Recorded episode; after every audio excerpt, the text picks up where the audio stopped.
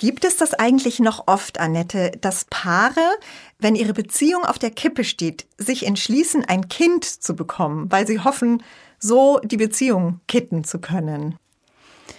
Oh, das kann ich dir gar nicht so genau sagen, aber ich weiß auf jeden Fall, dass es das schon noch gibt.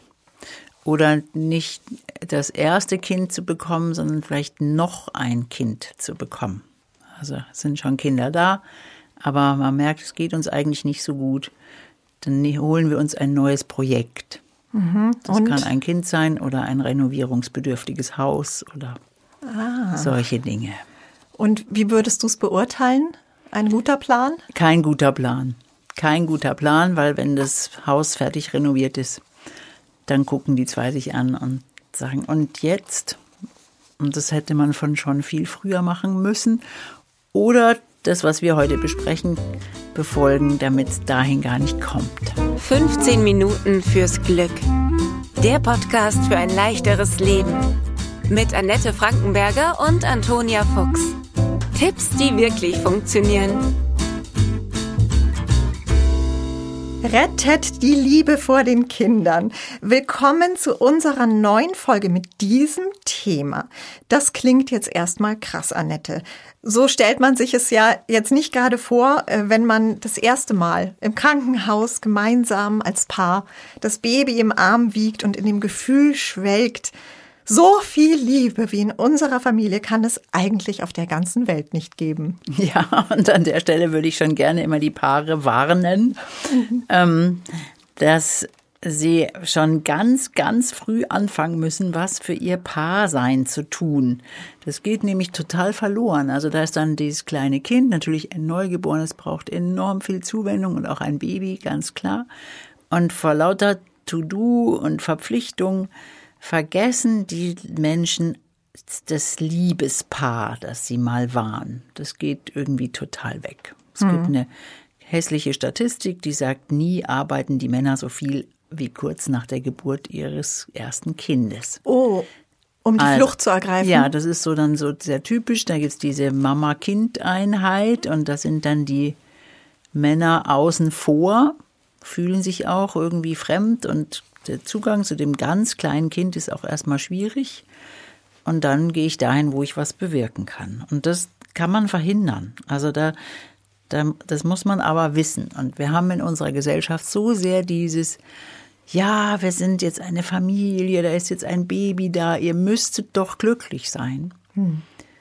Aber die, es gibt keine Warnung, dass man da was dafür tun muss und es gibt auch keine Hilfe. Es gibt Hilfe für das Baby und für den Umgang und all dieses, aber dieses, hey, passt auf auf euch als Paar. Mhm. Das ist was ganz enorm Wichtiges. Wird eigentlich zu wenig thematisiert. Wir sind ja auch sehr stark damit befasst, jetzt gute Eltern sein zu wollen. Ja. Aber gehen wir doch gleich dann in deine Tipps rein. Du sagst, man müsste die Eltern eigentlich warnen, man müsste sie auch darauf vorbereiten. So, jetzt kommt eine Phase, wo vielleicht nicht das große rosa-rote Seifenblasenglück auf euch zukommt, sondern die auch schwierig ist. Eine Gefahr eigentlich für die Beziehung. Von Anfang an eine Gefahr eigentlich. Mhm. Also es muss einem klar sein. Mhm. Das klingt immer furchtbar unromantisch. Ja. Ich habe aber mal auch von einem anderen Kinderpsychologen gehört, wenn man das erste Jahr mit Baby als kompletten Ausnahmezustand begreift, dann ist man auf einer guten Ebene. Also okay. wenn ich so mich einstelle, sage Schlaflosigkeit, all diese Dinge, Veränderungen aus Mann und Frau oder auch gleichgeschlechtliche Beziehungen aus Männern und Frauen werden Väter und Mütter. Es kommen neue ähm, Rollen dazu, hm. die auch beim ersten Kind ungeübt ist. Das ist was Neues. Und darüber, wie ich schon gesagt habe, vergessen wir dieses, wer sind wir denn füreinander? Wir vergessen die Liebe zu pflegen und verlieren uns darüber. Und das ist ganz schlimm. Und das muss erstmal wichtig sein, dass wir uns ganz oft weiterhin bei der Hand nehmen, dass wir uns sichtbar machen, dass wir freundlich und höflich sind miteinander, so wie wir das in der Podcast-Folge die Magie der Freundlichkeit schon mal angesprochen haben. Mhm. Dass wir ansprechen, was wir, was wir am anderen mögen, dass wir das wirklich sagen und in der Paartherapie gibt es so einen schönen Ausspruch. Ich erwische den anderen dabei, wie er oder sie mir was Gutes tut. Ja. Also das verändert so ein bisschen den Fokus, also mein Blick auf was schaue ich da. Ich stelle dir eine Tasse Tee hin, ist aha, ich erwische den anderen, wie sie oder er mir was Gutes tut oder tun will.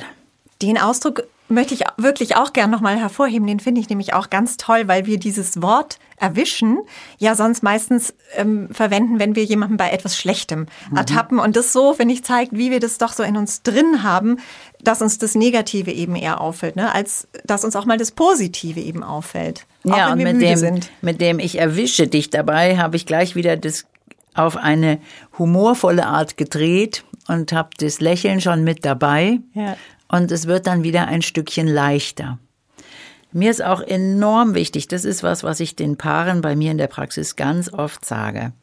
Wir haben in der Partnerschaft den Anspruch, dass wir fit und wach füreinander sind. Das ist aber mit einem neugeborenen Kind ein Ding der Unmöglichkeit oder auch dann generell mit kleinen Kindern oder mehreren Kindern. Dann nach Arbeit und äh, Freizeit und Kinder und alles zu ähm, managen, dann noch fit und wach zu sein. Oh ja. Ähm, füreinander, das ist nicht erfüllbar. Und ich frage ganz häufig die Paare, könnt ihr denn müde beieinander sein? Mhm. Könnt ihr euch zusammen aufs Sofa kuscheln und beide erstmal so durchatmen und sagen, boah, sind wir fertig. Mhm. Und wie sind da die Reaktionen? Die Leute sind immer total überrascht, weil das ist wieder dieser Dreh, über den keiner nachgedacht hat. Ja, wir müssen uns immer von der besten Seite zeigen. Klar, und mhm. dann ist auch so dieses, darf ich das? Es gibt mhm. in irgendeinem Paarberatungsbuch aus den 50er und 60er Jahren den Tipp, dass man sich, bevor der Mann nach Hause kommt, noch etwas Rouge auflegen soll und ein Band ins Haar binden, damit man nicht so erschöpft aussieht. Also das kommt ja oh. irgendwo her. Ja, klar. Ja. Aber wir müssen das ja nicht vorspielen. Das ist ja ein Quatsch. Und dieses müde beieinander sein dürfen, das ist für viele Paare auch so ein Stück Erlösung. Das klingt jetzt sehr stark, aber das ist, hey, ja klar, ja. darf ich das.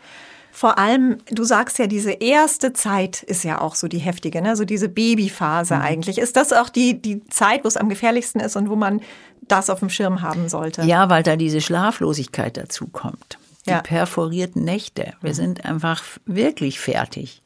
Und gerade dann, wenn wir so fertig und angestrengt sind, dann sind wir ja nicht besonders freundlich miteinander, sondern besonders eklig. Und auch mhm. diese Überlegung nochmal, hey, wir sind angestrengt, lass uns besonders liebevoll miteinander sein. Lass uns besonders behutsam sein, ganz viel Zärtlichkeit im Alltag. Und was ich auch enorm wichtig finde, ist, dass wir gemeinsam die Care-Arbeit machen, dass wir nicht das Kind schläft, die Kinder schlafen, der eine beantwortet noch alle Mails, der andere hängt die Wäsche auf, sondern dass wir auch hier entdecken, komm, wir machen es zusammen. Also gemeinsam die Wäsche aufhängen gemeinsam die Wäsche mhm. aufhängen, dann kann ich nämlich während wir das machen oder während wir gemeinsam die Küche aufräumen, können wir miteinander sprechen. Mhm. Das ist so wichtig. Mhm. Diese, wie kann ich das verbinden? Ich muss ja irgendwie die Dinge in Ordnung kriegen, weil ich es ja auch vielleicht ordentlich haben will, selbstverständlich. Aber neuer Gedanke, lass es uns zusammen machen. Mhm, das ist eine schöne Idee. Ja. Auch ein wichtiger Gedanke. Sagen zu dürfen, was ich brauche. Sagen zu dürfen, wie es mir geht. Mhm. Sagen zu dürfen, hey, das wäre jetzt schön, wenn wir einfach hier sitzen könnten. Kannst du dich zu mir setzen? Wir plaudern mhm. noch ein bisschen. Glaubst du, das geht auch in der aller, aller heftigsten Phase? Ist das dann auch möglich? Es gibt ja diese Phase, wo dann vielleicht auch schon ein Kind da ist oder, mein Gott, wenn man sogar Zwillinge hat. Bei uns war es ja so, wo man das Gefühl hat, man kann eigentlich nichts Zusätzliches mehr schaffen, als einfach nur irgendwie den Alltag zu meistern. Aber das meinst du, ist immer drin? Ja, das ist mhm. immer drin, weil das, was du da jetzt sagst, in diesem Gedanken, ich muss das alles irgendwie schaffen, kommt der Partner als Liebespartner gar nicht mehr vor. Aber dass das ja auch unsere Kraftquelle sein sollte, dass wir uns da eben, das klingt jetzt übertrieben, bei der Hand nehmen und gemeinsam die Küche aufräumen, mhm. ähm, das kommt, das fällt uns dann einfach nicht ein. Und das Stimmt. ist so schade daran. Ja. Also auch so ein weiteres ist für mich zu gucken, was geht immer auf die gleiche Weise schief? Worüber ärgern wir uns immer wieder? Und da mal hinzuschauen, zu sagen, können wir das anders machen? Und gerade jetzt, wenn ich Kinder habe, gibt es auch so Sachen, die gehen immer auf die gleiche Weise schief, aber wir hinterfragen es nicht. Kannst du uns da ein Beispiel nennen? Vielleicht gibt es da was Typisches? Ja, im Grunde genommen ist es dann oft so, wo ich dann sage, Stillberatung wäre gut. Oder auch so, wie kann man anders aufräumen? Oder auch die Überlegung, was haben wir eigentlich hier für Ansprüche? Und darüber nachzudenken. Oder sich in dem Fall wirklich auszutauschen, mit anderen Müttern und Vätern auszutauschen.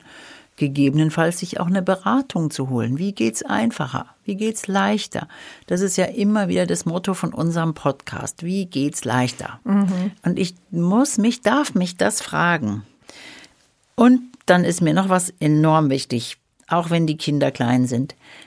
Schaffen Sie sich kinderfreie Zonen.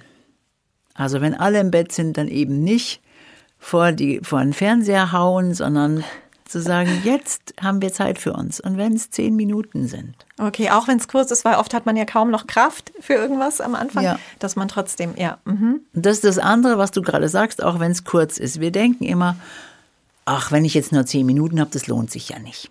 Und dann ja. machen wir es nicht. Weil wir doch schon mindestens eine Stunde oder mindestens einen ganzen Abend oder mindestens ein ganzes Wochenende, sonst lohnt sich doch Paarzeit nicht. Und nachdem das nicht äh, machbar ist mit kleinen Kindern, Ja. fällt Paarzeit aus. Und darum ist mir auch so wichtig, ein ganz wichtiger Punkt, zehn Minuten sind okay. Zehn Minuten sind besser als nichts. Besser als nichts, genau. Ja. Nun kommt ja auch die Phase, wenn man schon darauf vorbereitet ist, dass diese Phase ja überschaubar ist, auch wenn es in dem Moment so wirkt, als würde das nie ein Ende haben, diese heftige Babyphase. Es kommt ja der Zeitpunkt, wo es wirklich auch leichter wird, wo es es Mhm. dann besser wird. Wahrscheinlich darf man den Zeitpunkt nicht verpassen, oder? Könnte ich mir vorstellen, um dann auch wieder mehr für die Beziehung zu tun. Ja, das setzt aber natürlich voraus, dass du merkst, dass es besser wird. Und wenn wir so den Fokus immer au- auf das haben, was nicht funktioniert, was blöd ist und so in diesem Mecker-Modus sind, Verstehe. dann merken wir gar nicht, dass manche Dinge schon besser geworden sind. Das heißt, ich finde es besser, von vornherein wirklich den Paaren klarzumachen, es- schaut bitte auf eure Partnerschaft, damit die nicht verloren geht, damit die nicht kaputt geht. Und da gibt's jetzt noch so einen Punkt, wo ich gerne sage, jetzt Achtung, jetzt kommt ein Klischee, aber Klischees haben ja auch eine Berechtigung. Aha. Die Frauen sind es mehr, die mehr nörgeln und mehr meckern. Bei den Frauen ist es mehr so dieses Mal abgeben. Der Papa macht's vielleicht anders, aber der macht's auch okay. Und bei den Männern ist es so, anstatt sich zurückzuziehen, wenn ich mich unwohl fühle, da bleiben, länger zuhören, wichtig sein, sich beteiligen. Das ist manchmal sind die Verhältnisse auch andersrum, Ja, aber wirklich so zu gucken, sich echt Mühe zu geben. Also nicht, jetzt habe ich schon mich so viel um den Kinderkram gekümmert, jetzt habe ich für dich jetzt echt keine Zeit mehr, sondern ganz im Gegenteil. Jetzt haben wir uns so viel um den Kinderkram gekümmert.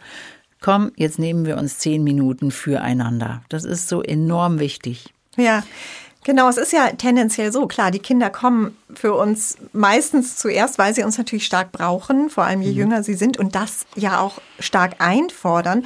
Und wir natürlich auch bestmöglich für, die, für sie da sein wollen, als gute Eltern, die sie mit viel Liebe auf das Leben vorbereiten. Und mein Partner, ja, der ist ja schon erwachsen, der steht ja mitten im Leben. Aber du hast so schön deutlich gemacht, wir dürfen eben nicht aus den Augen verlieren, dass auch er mich braucht, dass auch sie mich braucht dass unsere Beziehung auch viel Pflege braucht, die ja auch das Fundament der Familie ist. Unbedingt. Und dabei ist mir ganz wichtig, noch dran zu erinnern, den Kindern geht's gut, wenn es den Eltern gut geht miteinander. Also wenn es den Eltern total schlecht geht und wir alles machen, nur damit es den Kindern gut geht und unser eigenes Wohlbefinden leidet dramatisch darunter, dann merken die Kinder das und denen geht's auch nicht gut. Also ein bisschen gesunder elterlicher Egoismus oder wie man so schön sagt, das Leben genießen, bevor man gänzlich ungenießbar wird. Oder so eine schöne Übung ist auch noch mal zu gucken, was Was tut uns als Paar gut und was sind diese kleinen und kleinsten Momente und wenn es nur fünf oder zehn Minuten sind und davon immer ein bisschen was machen, sodass sie sich als Paar wichtig nehmen, damit die Partnerschaft noch existiert, wenn die Kinder ausgezogen sind. Den Kindern geht es gut, wenn es ihren Eltern gut geht, finde ich einen ganz tollen Satz. Und diese Formel, die du so oft bringst, 5 zu 1. Fünfmal so viel Positives, Freundliches wie Negatives in einer Partnerschaft, aber auch in der Erziehung der Kinder. Das ist einfach die Zauberformel. 5 zu 1, liebe Hörerinnen und Hörer, denken wir immer dran und passen Sie gut auf sich auf. Herzlichen Dank an dich, Annette. Wir freuen uns schon aufs nächste Mal. Ich danke dir, Toni. 15 Minuten fürs Glück.